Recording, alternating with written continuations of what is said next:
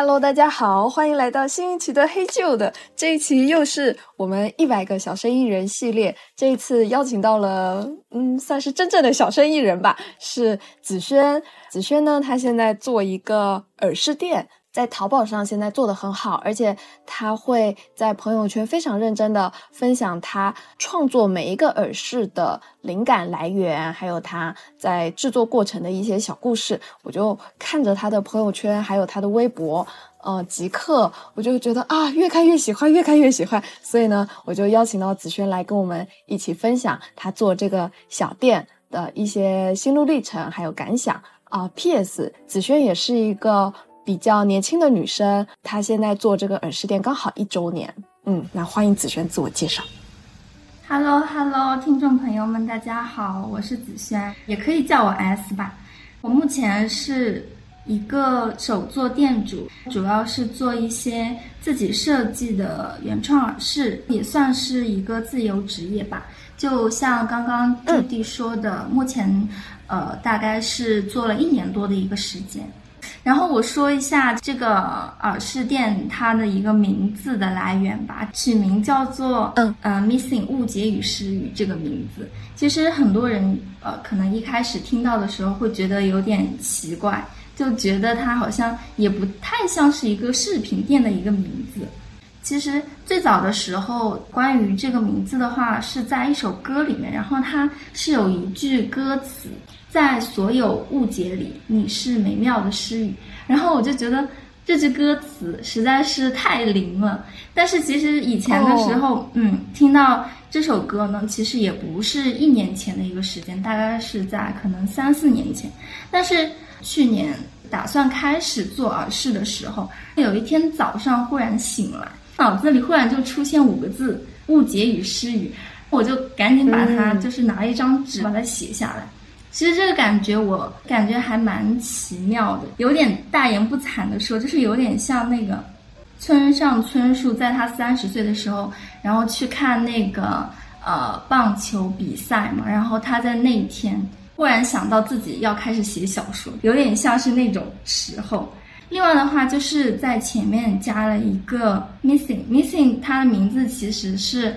错过的意思，然后我是把它理解为一个擦肩而过，在我的理解里面，它是思维的擦肩而过，然后诗语是表达的擦肩而过，所以就取成了这样子的一个名字。那个时候为什么开始要做这个店？是你之前是还在上班吗？之前上班的时候，其实完全没有想到要做这个店了。我大概是在去年三月份的时候，那个时候是裸辞嘛，然后工作方面其实并没有，就是并没有一个方向感，对于自己真正热爱的事情，还有在工作这件事情上的价值感还没有找到，所以当时就其实还是有想去尝试一些别的一些工作。当时其实主要的话是想去做整理收纳师的，其实做耳饰是在我在学那个整理收纳师空隙之间随便做做，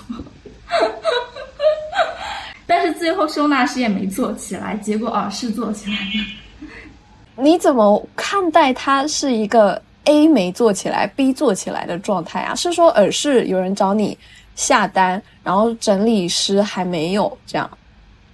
嗯，没有。其实你一开始做的时候，根本就没有人会找到你下单啊之类的。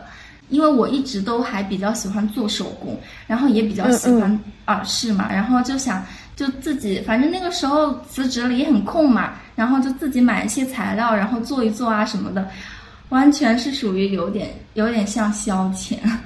嗯，那为什么是耳饰嘞？就是好像我想想哦，首饰的话。一般还有项链啊、手环呀、手链、戒指，嗯，但是你好像到现在都只有做耳饰。嗯，对，其实这跟我自己本人也蛮有关系的啦。就是我本人就是觉得像那种比较普通的，就是金银啊这些，它其实虽然说造型有很多，但总体它的色彩方面相对来说是比较单一的。然后我呢是。比较喜欢那种色彩的搭配吧，我也是戴了很多年的耳饰，反正也有满满满一抽屉吧，就也平时会买很多五颜六色的这种耳饰嘛，然后也是自己比较喜欢。另外一个就是可能有一点色彩搭配的强迫症，呃，如果说是当天穿什么衣服，但是我一定会把耳饰的颜色以及它的感觉搭配好，就是 我自己一个比较执着的一个地方。确实，你的店里的耳饰真的就是感觉说一段时间，哎，出一个。嗯，比如说最近好像是黑白的，然后还有一些黄的，然后前不久是紫色的居多，然后再前不久还有很多绿色的，就是是很确实是很多颜色。我当时以为呢是你想要让喜欢不同颜色的人都聚在一起，但是没想到你是你本人喜欢所有的颜色聚在一起，这样子你就有无限的选择。嗯，哦，是啊，我觉得好像是它会有，呃，有点像是以颜色来区分系列，嗯，但是我都挺喜欢，就是这些色彩的，但是，但是我本人的话，就是更喜欢紫色一点，嗯，所以你能看到，嗯，包括 logo 啊，然后还有一些包装，其实都是紫色的元素比较多啊，对，包装，包装打开来是黑色的，然后完了。有一个紫色的小卡，还是紫色的蝴蝶结，我印象是。关心工业和书籍，探讨童年与过去，我们从各自语中赎回自己。世上有万千之意，往彼此深处逃离。在所有无解里，你是美妙的诗语。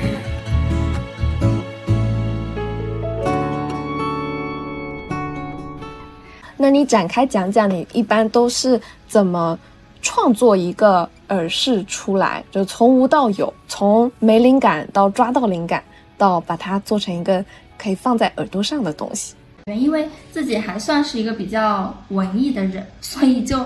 就是举个简单的例子，就比如说书的话，一直很喜欢的一本书就是《红楼梦》。去年的时候，一整年的时候，几乎全部都是在看它的一些，包括原文啊，还有一些听他的一些播客啊，然后去现场看演出啊，就嗯了解了很多这种东西，所以就也有出跟《红楼梦》相关的一些耳饰，就是有一对叫做潇湘青竹，然后它的名字就是来自于潇湘馆。然后电影的话，就是对我影响比较大的，就是还有我自己本人比较喜欢的一部电影是《爱乐之城》。当时看的时候，真的就是特别特别喜欢它那个洛杉矶黄昏的那个背景，它就是有一个蓝紫色渐变的一个繁星的天空的那种感觉。然后我就依据这个天空的这种色彩，然后去搭配了。后面出的一个繁星系列，然后它基本上全部都是这种色系，然后来进行一个组合的。然后音乐的话，音乐的话，最早的时候就包括这个名字，它也是从音乐的歌词里面取的。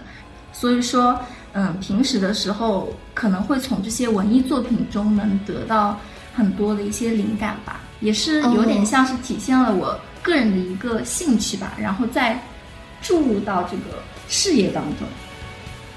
嗯，这样的话，你是每天或者每周都需要去摄入一些新的书影音吗？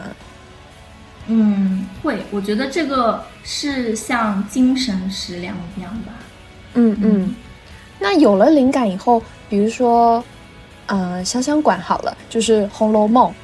嗯。可能大部分的人看到了也就看到了啊，觉得好美，然后就完了。但是这个东西要怎么样变成一个？耳饰呢？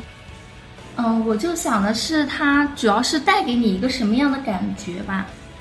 就是当时潇湘馆其实给我的一个感觉，那个曹雪芹对潇湘馆里面它的一个竹子的描写，叫做“百竿翠竹摇曳”，然后什么什么的。反正当时对于这段描写，觉得写的真的是全书中的很华彩的一个部分。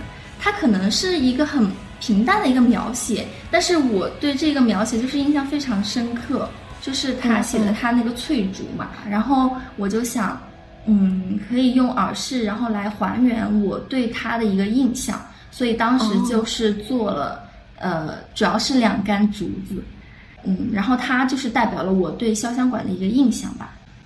嗯，用语言的话，你可以给听众们描述一下那个潇湘馆的那个耳饰吗？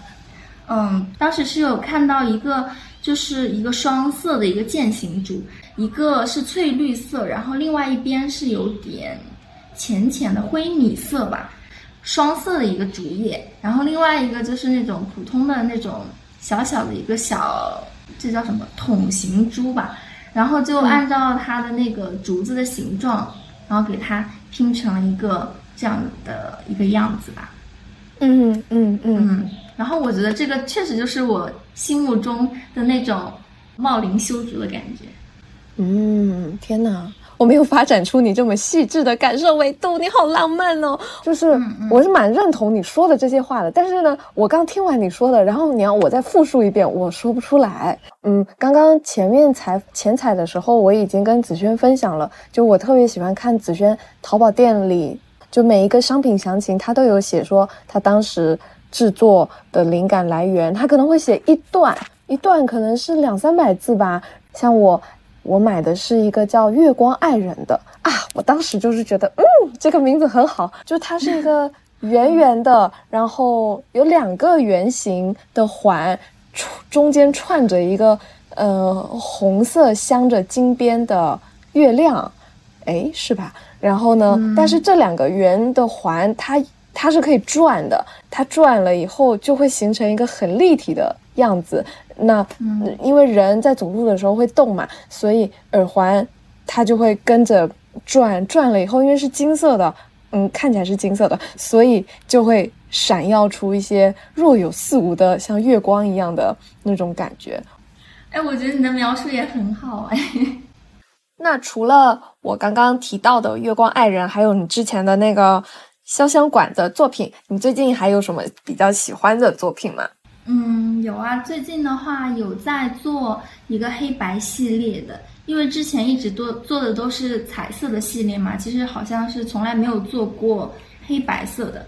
嗯，然后最开始的时候其实是有看到一个呃图片，然后它是一个黑白的钢琴键。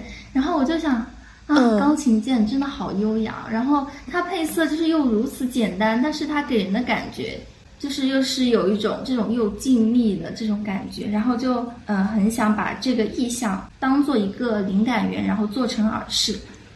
呃，一开始想的话就是可以做那种。就是一长串的那种管珠的那种珠帘一样，然后有点像是黑白相间的琴键做成琴键的这种感觉。但是后来材料买完了，然后发现这种形式好像有点过于的平板，就是好像没有那么的有趣。后面然后就是不断的改版，然后那天晚上反正我是做了一个有点像是一个黑白阶梯的那种造型。我给它取名叫做黑白韵律，还有一个其实是这一期好像就是反响并不是很大，也没有什么人喜欢的一对，那是我自己挺喜欢的。然后我给它取名叫做墨色雾霭，这个名字其实是在我做完了之后才取的，因为当时是用了也是用了黑色的管珠，然后就是做出。就是一团一团那种感觉，就是很像那种云雾，然后那种雾霭的感觉，但是它又是黑色的，所以所以就是给它取的叫做墨色雾霭。然后这个名字呢，其实我就又展开联想了一番，因为我自己很喜欢一个乐队，叫做万能青年旅店，就是他们歌里的那个石家庄，一直都是像是嗯。笼罩着这样一层。就是那种灰暗的那种浓雾的感觉，然后我就一下子想到了他们的那些歌，然后又去把他们那个专辑《寄西南陵路行》啊，这个名字真的好难听，就是一边听他们的歌，然后一边在做这个，然后完了之后又联想到它是一个黑色的，我又想做它的一个对称版，就是如果说它是一个白色版，那我又要怎么做？然后我又想到他们的另一首歌。就是他们还有一首很有名的歌叫做《秦皇岛》，然后《秦皇岛》它是一开始的部分呢、是比较低沉的，然后一段时间之后，然后忽然就爆发，有点像是冲破那种雾霭，然后焕发出万道金光的感觉。但是它的具体的这个色彩要怎么搭配呢？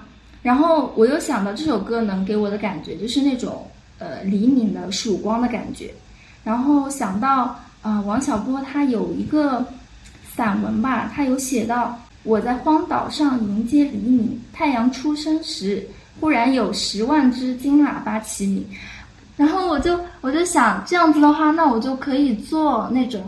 嗯，就是一种曙光，橙色的曙光的感觉，然后再有它的那种白色的云雾，就是笼罩着这个曙光的感觉。那我觉得它应该就是暮色雾霭的对称版，是不是听起来有点迂回？但是其实这是我自己的一个心路历程，我觉得还蛮有趣的。就很多时候你不一定是非要按照一个流程。有怎么样的灵感，然后再怎么做。有些时候就是从一个就忽然跳到另一个，然后又跳到另一个，是，然后你就忽然就是又又有了一些灵感，然后你就把他们在脑子里的想法实现出来。你刚刚这一段深刻的表现了，就是灵感它是跳跃的，但是它跳着跳着，最后你是通的。那你做之前会先画图吗？还是你就是直接上手了？嗯，这个有些是这样子的，先画图，但是我觉得大部分都没有先画图，因为具体的材料就是在手里，会更有想法去做。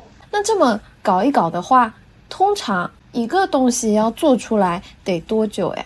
就你确定他说，嗯，就是长这样了，不会再变了？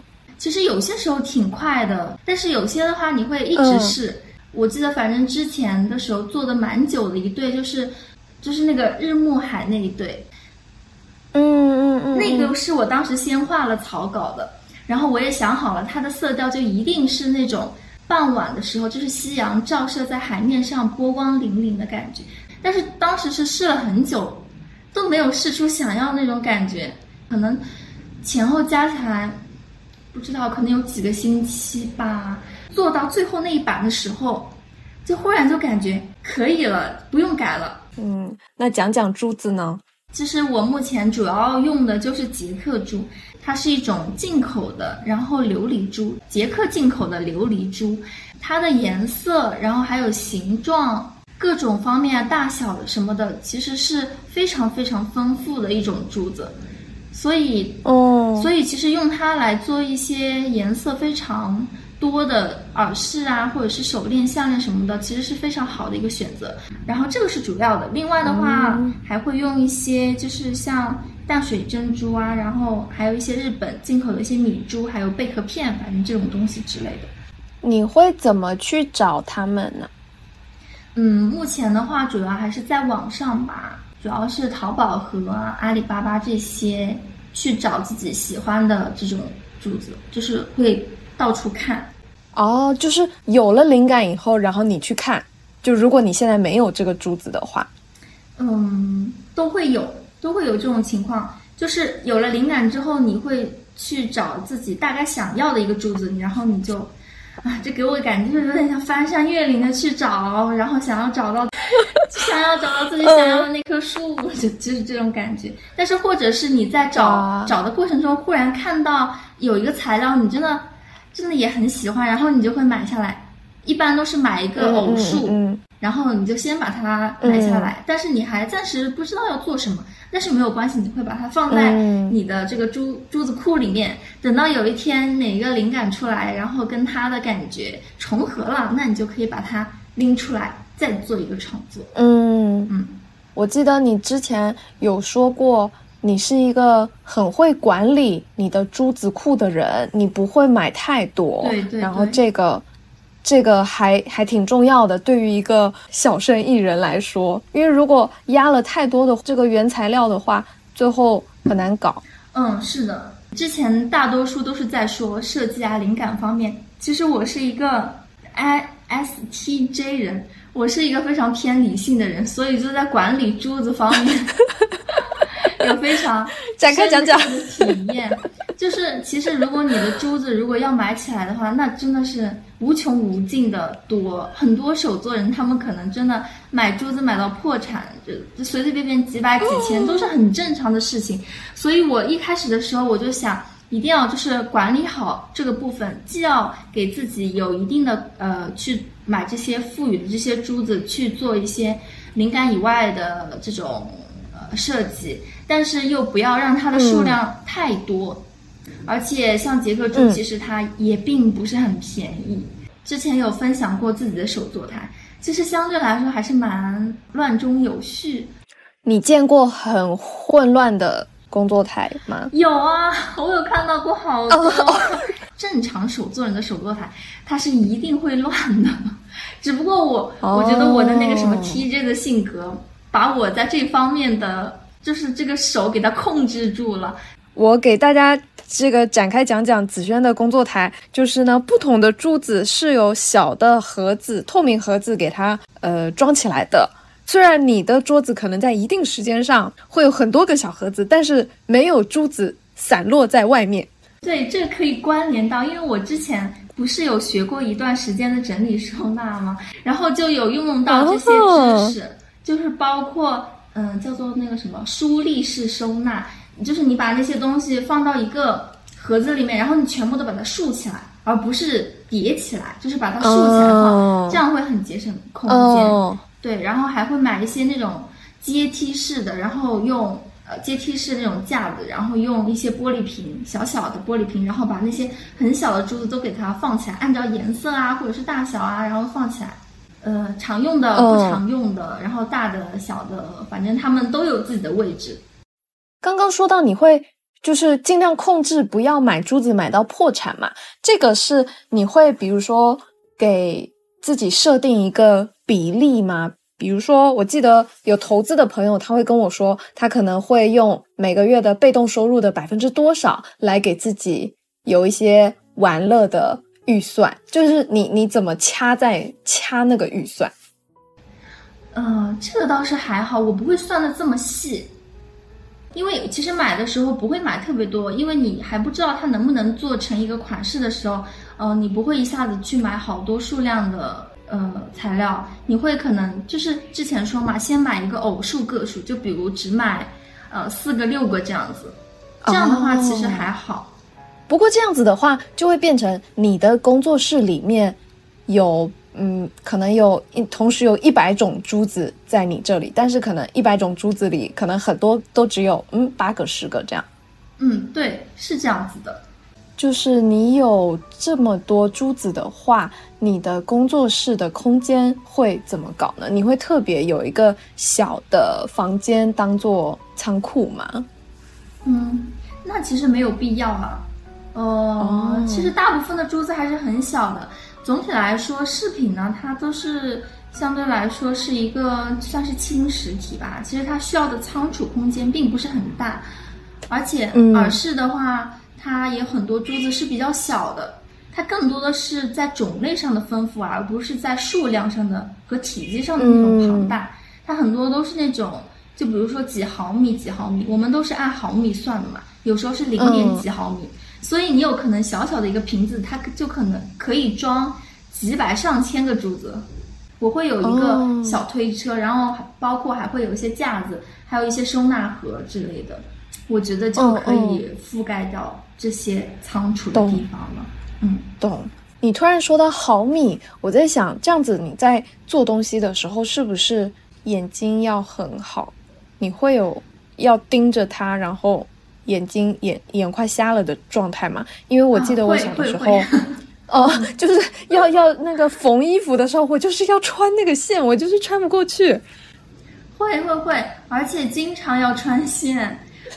所以就是你要做手工，眼神一定要好。但是我这个的话也是，就是会控制一下自己连续工作的时间，这个还是蛮重要的，非常重要，非常重要。那就是下一个环节喽。嗯，你会怎么样宣传你的误解与失语，然后让更多人来找到你？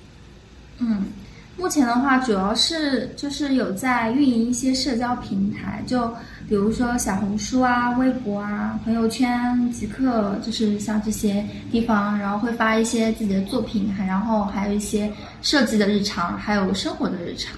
线下部分的话，就是之前有参加过一些线下的创意市集，嗯，另外一个也会跟一些博主有些合作，不过这个也不是很频繁了，偶尔会做一次。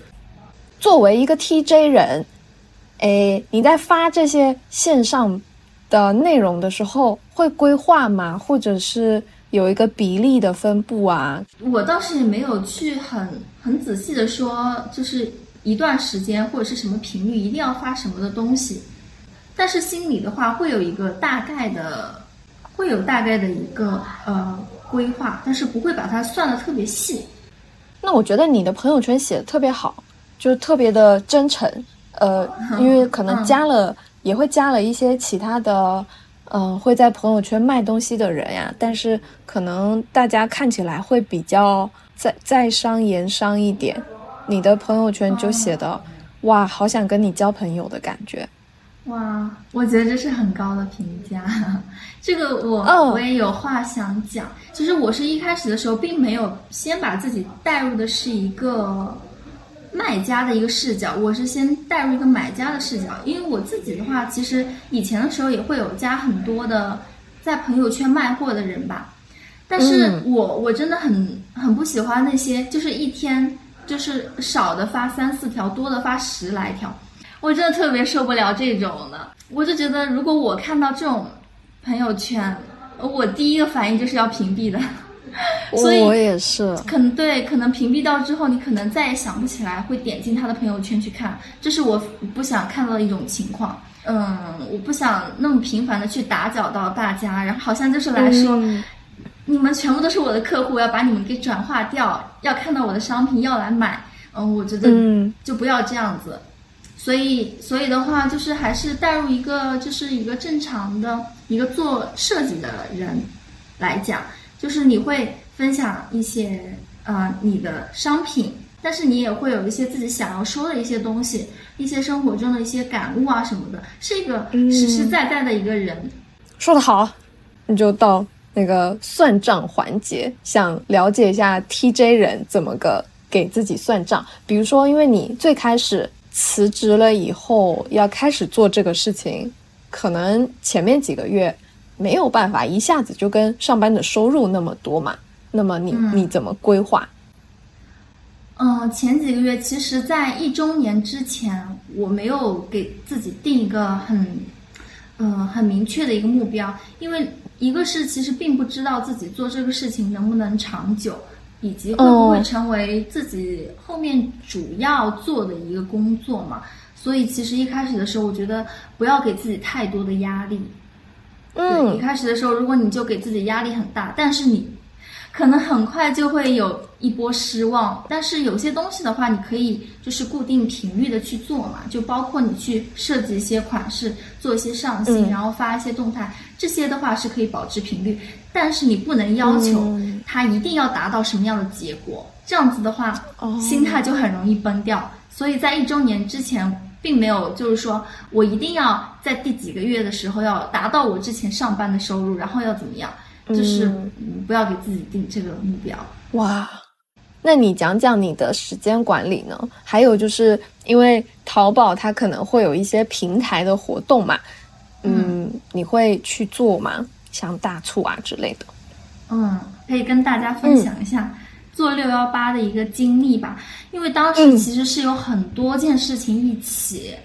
这个淘宝呢，它最近几年它一直都是活动会做的很频繁。其实，在六幺八之前，它的那些活动的波段就已经很多了。从五月底就开始，对，就是在五二零的时候，它就有呃叫这个五二零礼遇季，然后在那个六幺八。的时候，它又有一个开门红，有一段四天的时间，然后在六幺八就是正式活动的时候，它又有大概五六天的时间，然后再加上那个时候我又要做一个店庆的活动嘛，因为自己呃刚好是在六月中旬的时候是刚好开店一周年，然后就想嗯，就是可以带着六幺八一起做，还有一个就是啊、当时还有一个博主合作，所以嗯。这样加起来，其实大大小小一共可能有五六件事情，就是同时要规划。当时我就马上拉了一个 Excel 表，马上把所有的活动全部都呃写出来，包括它的一个时间，然后它的那个活动内容是什么东西，然后你要提前去做什么，要准备哪些图片啊，哪些物料啊，包括跟博主合作要提前给他规划好什么东西，嗯，嗯包括后面的话一些链接啊，然后福利啊这些东西要怎么给，然后抽奖什么怎么抽，还有淘宝的话，六幺八还会做一些呃满赠的活动，赠品要选什么，怎么送，达到什么门槛才可以送，还有店铺里面的一些装修要改一下呀，有些图片要做。然后还有店庆，就是你要出店庆款，什么时候开始宣发？然后微信要做什么活动，微博要做什么活动，就是所有的东西全部都放在一个表格里面。嗯就是把写好，然后每个时间段大概今天要做什么事情，呃，做完了，然后就打个勾，然后就这样每件事情这样子安排下来，到最后的话就是还蛮好的，就是基本上没有什么遗漏，然后这个节奏做下来也是比较完美的，可以说，呃，所有的东西基本上都做到了，嗯，这可能就是这个叫什么，就是 J 人。，J 人，就是在在这个在这个管理方面，哎，我觉得真的是很舒服。因为如果你不写下来，那你脑子里面就会想啊，这个事情没做，那个事情没做，然后就会一直在那里空想。我觉得这个真的是很大的精神内耗，就肯定不能这样。嗯，如果你的店庆是六月中嘛，然后六幺八也是六月中，那你是什么时候准备这个 Excel 的？就是大概提前一个月吧。嗯，对，就是大概每天要做什么事情，它可能是好几件事情要同时做，一边可能这边嗯要去挑满赠的礼物，另一边另外一边要去拍店庆款的这个图片，然后或者是其他的抽奖的文案要怎么编辑，反正就是这种可能是多条线并进的，但是每个的话都会每一天都有推进一点。那要怎么样确保自己在某一天的呃代办事项不会超过你当天的精力值？因为每个人的体力，诶，对我来说是有上限的。然后另一个是、你怎么样确保自己不会拖延呢？拖延呃会有 deadline 啊，你会在每个事情后面，就是那种比较重要的事情，特别是像那种呃抽奖节点，我觉得很重要，就是你要考虑到活动周期，你要提前的去做，呃，就是像这种比较重要的事情，会在后面写一个截止时间，然后你是一定要、嗯一定要在这个截止时间把这个事情做完。其他的，如果说时间它没有那么紧张的话，那你就可以稍微放松一点。呃，去安排每天可能大概就呃两三件事情，就是能把这么多就是大的那个类型下面做好两三件事情就可以了。嗯，好棒！大家学会了吗？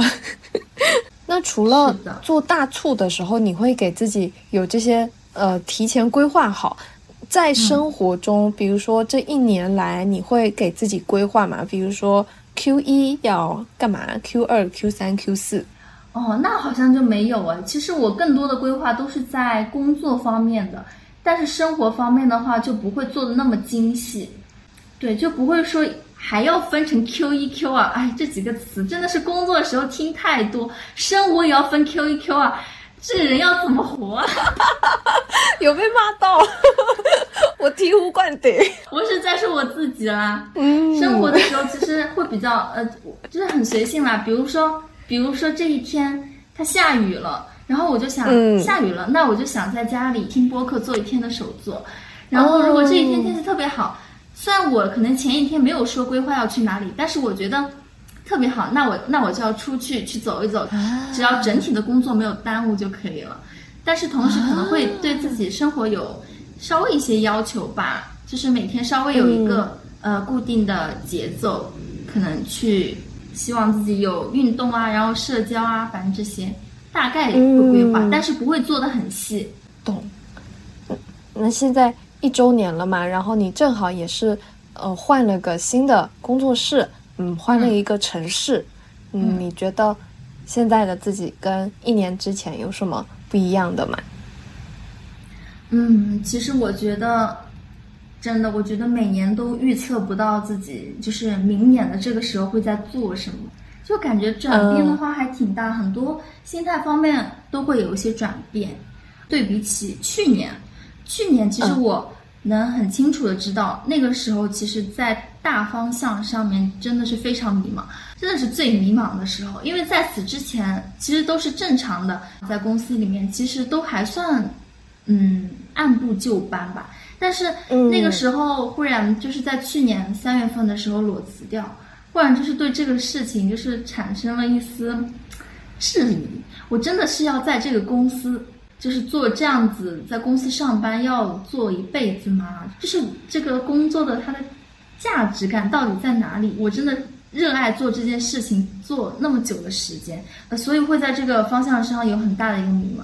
但是当时为了解决这种情况，嗯，会去，就是从自己内心出发，就是觉得自己，呃，性格还有能力，到底是想做什么东西会比较好，嗯，然后会去尝试很多，包括一开始说的想去做这个整理收纳，但是现在的话，其实是有找到一个方向，就是目前的这个方向，嗯，又想要继续做下去，嗯嗯嗯，但是你说。如果是非常坚定的话，说这个事情呢，他是一定会做一辈子的，倒也没有那么坚定了。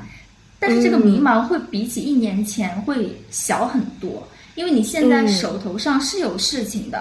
那么既然你现在在其他方向都暂时没有什么发展的话，你就把手头上的事情做好嘛。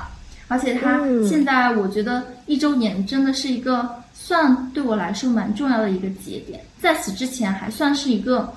有一点点混乱，但是过了这个节点之后，你就要，就是慢慢一点一点，就是更往成熟那方面去靠拢了。就是希望把它，就是运营的更好，打理的更好吧。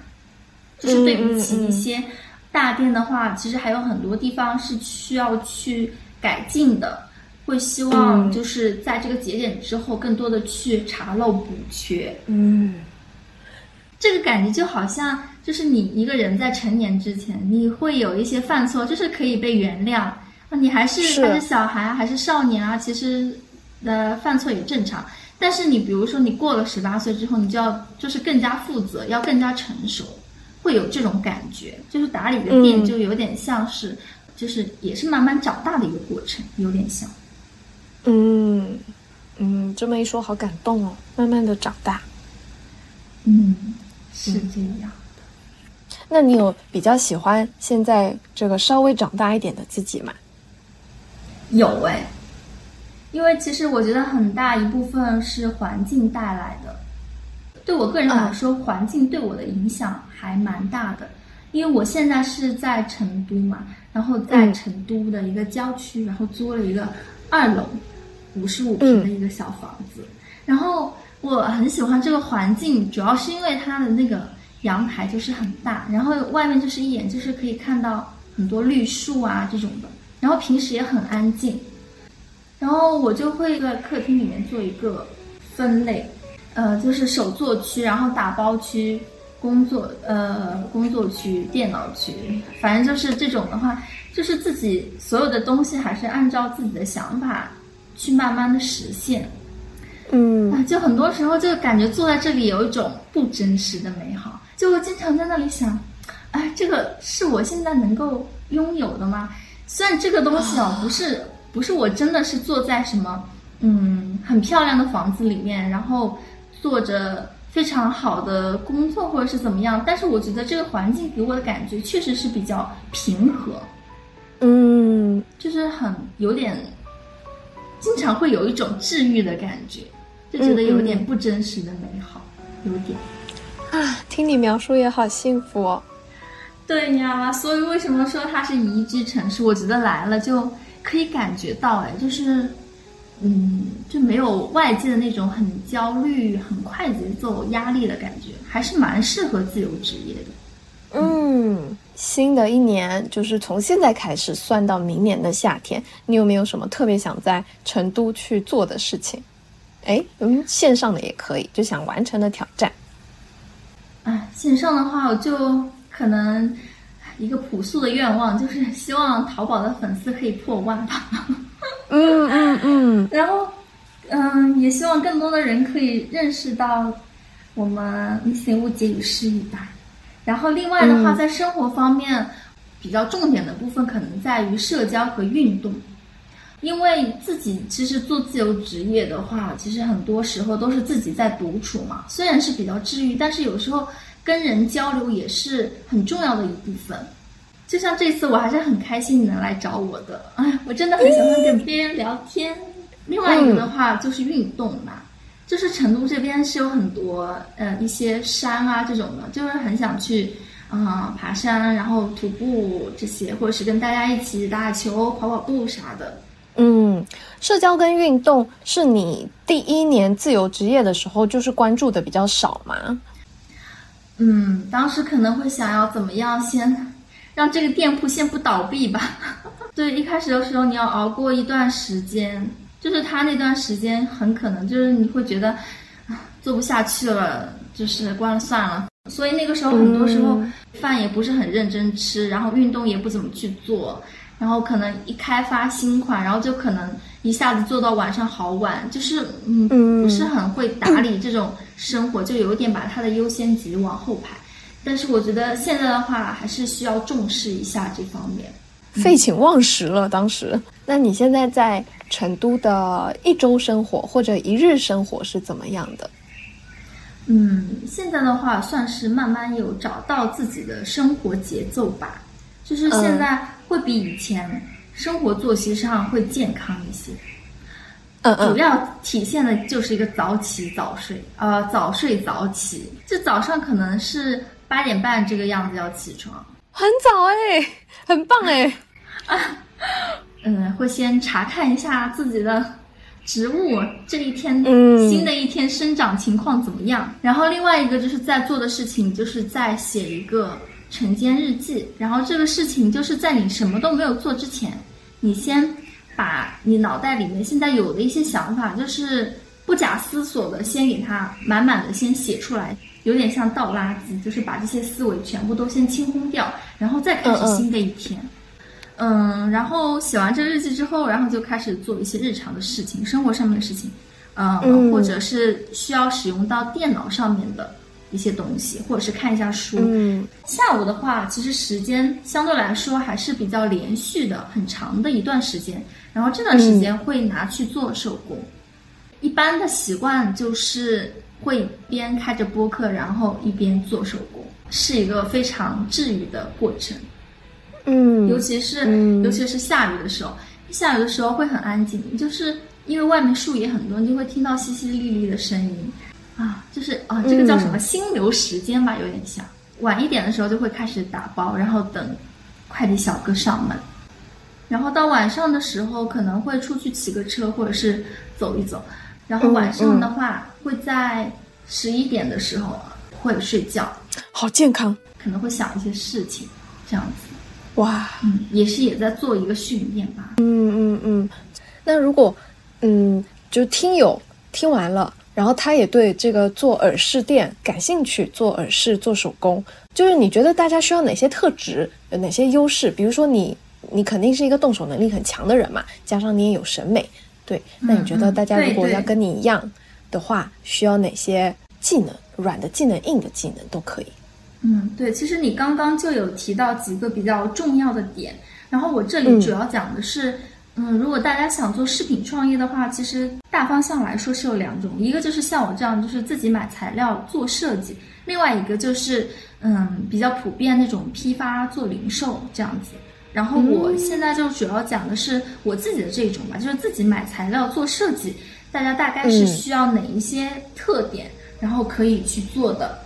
呃，我觉得首先第一个的话，就是你要对你做的这个事情要有足够的热爱吧。就是像我做之前自己呃也非常喜欢耳饰，就是所有的饰品里面耳饰对我是最重要的，那我就会拿这个先下手，就会比较容易起步一点。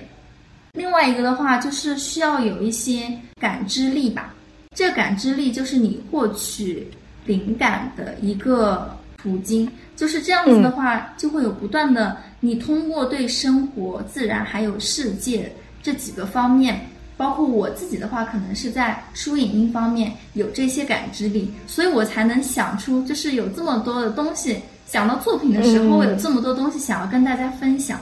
但是如果没有这感知力的话，你首先这个灵感它就进不到脑子里面，那你那你要怎么输出呢？就做东西就做不出来了。嗯，然后另外的这个的话，就是要有一个好的审美和摄影能力，因为你如果想要你的东西被更多的人喜欢的话，那你的审美一定是要在线的，而且也要有一些自己的特色，就是跟别人不一样。然后我们在网上发布自己的作品的时候，很重要的就是需要一些拍摄的能力嘛，就是嗯，这个呈现的效果好不好？也会很影响到，就是其他人看到你这个作品是什么样的感觉。我提最后一个，最后一个就是你的手工活是一定要过关的。是，如果你是干不了细活的那种，拿不了针线，眼睛看不清一毫米以下的东西，或者是就是对这种细活就是完全做不了，那就。完全不行了，因为这种像这种手工活，它是它的体积都是很小的。就刚刚有提到嘛，就是有几毫米，包括零点几毫米，包括用那个鱼线，它是透明的，就是一根它是透明的，它的大小只有零点二毫米。嗯，所以说你一定，你这个人一定要非常的细致才可以。然后手上的一些手工活啊什么的，手指一定要敏捷。大概就是这几个。是不是也要很有耐心呢？你比如说我搞这些，哎，我想想，我不只是搞这些手工活没耐心，我连洗碗都没有耐心。就是像我这种人，你是不是就不太建议我搞这种首饰？耐心啊，其实我觉得耐心不仅仅是在就是做手工活方面，包括你自己运营自己的就是店铺的时候，也一定要有耐心。哎，如果没有的话。呃，尤其是创业这种东西，你就很容易会被打倒，没有耐心，而且心态一定要好。嗯，哦，耐心确实蛮重要的，就是又要细致又要耐心。嗯，这个心态好，呃，可以培养吗？你会读一些那种培养创业心态的书吗？嗯，其实我没有特地的去看这些呃类似于鸡汤的这种书籍。但是我自己的心态确实是有捶打过很多次的，因为一开始的时候也不是就是说马上就会有粉丝会来关注你，然后会来购买你的东西。其实也有很多次上新是没有人问，然后好多天也没有人买，然后也根本就没有人点赞。这种情况 其实，在早期是经常会出现的。然后有一次，我觉得真的很崩溃。反正当时，嗯，也忘了是什么样的一个事情。然后我当时是做了一个什么样的事情？我觉得现在想来真的是很搞笑。因为现在那个时候不是，嗯，在那个读《红楼梦》吗？然后它里面有一个，呃，叫做《好了歌注》。我当天我就读了这个《好了歌注》，读了好多遍，就是那个。昨日黄土陇头送白骨，今宵红灯帐底卧鸳鸯。金满箱，银满箱。然后我就把这首诗当天读了好多遍，然后在那里背。哦，因为这个这个文章写的就是就是呃人间世事都是瞬息万变的嘛，所以我就一方面也是在安慰自己，呃说就是现在是这样，不代表以后就是这样。以后如果好了。也不一定就能呃持续的怎么样，所以就是要调整自己的心态。而且他讲的其实是一个很大的方面，是人生的一个方面。就这个好了歌注真的给我很大的力量，我当天真的有念了十几十遍这样子。后面到了第二天，我就有点神奇的感觉，好像没有那么阴谋了，就好起来了。哇，所以就就还蛮神奇的。嗯。因为这个耳饰店不是你的第一个店铺嘛，就我记得之前听你其他的播客是说，呃，你前面还有一个汉服店。那你觉得你会不会已经是创业的人里面，或者说开店的人里面心态比较好的那一个人的呢？嗯，算吧，因为知道自己就是这种过程，其实是一直都会有的。哎，这就是说为什么不要对自己的店铺有太大的希望，在早期的时候，因为这种期待感的落空，其实是很打击人的。包括第一段创业经历的时候，嗯，就觉得那那一棍真的是打了自己当头一棒的感觉。那个时候真的是还蛮难缓过来，嗯，因为那个时候是第一次嘛，所以就没有太多的经验。嗯，但是后面的话也会通过一些方法去调整过来。但是当你再次来到一个新的领领域，重新开始创业的时候，不免也同样会遇到这样的事情。但是同样也会难过，不会就是说，因为我之前遇到了，所以我这一次就是要乐观。没有的，你还是乐观不起来。但是你需要去慢慢的调整，可以通过各种各样的方法去调整。嗯，可以确定的是，状态就是起起伏伏，它是创业的常态。所以你要习惯，如果你决定走上这条路，那它一定就是你的常态。所以说，呃，你需要的只是怎么样去调整你在低谷的心态而已。嗯，哎，就是每次虽然是这样子了，每次还是确实是会会蛮痛苦的。很多时候，我觉得都是源自这种高期待的落空。所以说，所以我在前期的时候，为什么说不敢给自己定目标，不敢有太大的期待，就是。你只要保证你自己手头上的上的事情是，就是你尽力的去做了，你能做到你当时的最好了，它能发展成什么样的结果，你能涨多少的粉丝，多少的转化，这个其实都是没有办法确定确定的一个事情。对，你可以大概有个预估，但是不要期待太高，就是放过自己。我我我刚才在反思，因为我时常就是会先给自己定一个。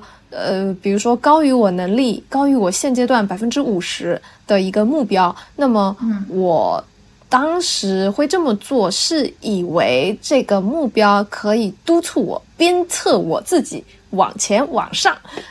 哎，现在我会觉得，也许我本身就是一个会鞭策自己往上往前的人，并不是这个高的目标带来的。那这个高的目标，它虽然。嗯，会让我有一个方向，也会让我前进，但是它也会的确会带来痛苦，不管是过程中没达到的痛苦，还是达到了以后会马上定下一个目标的痛苦，就感觉它并不是一个健康的东西。好的。嗯，那最后就是大家如果对子轩的 Missing 误解与失语这个店感兴趣的话，可以直接搜淘宝店，然后呢也欢迎加子轩的微信。子轩有福利送给大家，子轩说吧。嗯，这边的话可以给到就是听众们一个专属的优惠，就是大家可以加我的微信，然后可以搜索微信号 S 零九幺八七六。这个微信号，然后可以搜到我，然后备注朱棣，然后添加成功之后呢，可以截图发给淘宝客服，就可以领取一张五元无门槛的优惠券。这个是给这档播客的听众一个专属福利哦。嗯，时间的话，我觉得今年以内都可以吧。嗯嗯，那就是到今二三年的十二月三十一号都有效。嗯，主要就是也很感谢朱棣来邀请我做这一期的分享，其实也是很开心的，所以给到这个福利，我觉得也是也是很好的。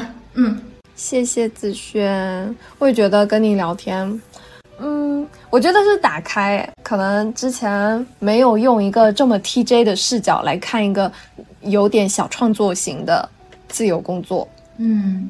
嗯，我觉得确实是一个比较，我对自己的形容是一个比较综合的人，就是我既可以去做一些用自己的感知力，然后去输出一些东西，就是比较，嗯，比较随性的一些东西，但是又可以就是去做一些比较，呃，有一些逻辑的一些规划，嗯，对，所以就是为什么能够，就是两次创业吧。如果单纯是比较偏向一个方面，他可能会在另一个方面，呃，需要其他人的协助，啊，会比较好一些。但是目前来讲，觉得我个人在这些还算是平衡的，还可以。所以就是还没有倒闭嘛？为什么？好，希望我们都做大做强。嗯，好，那大家拜拜喽。大家拜拜。Bye.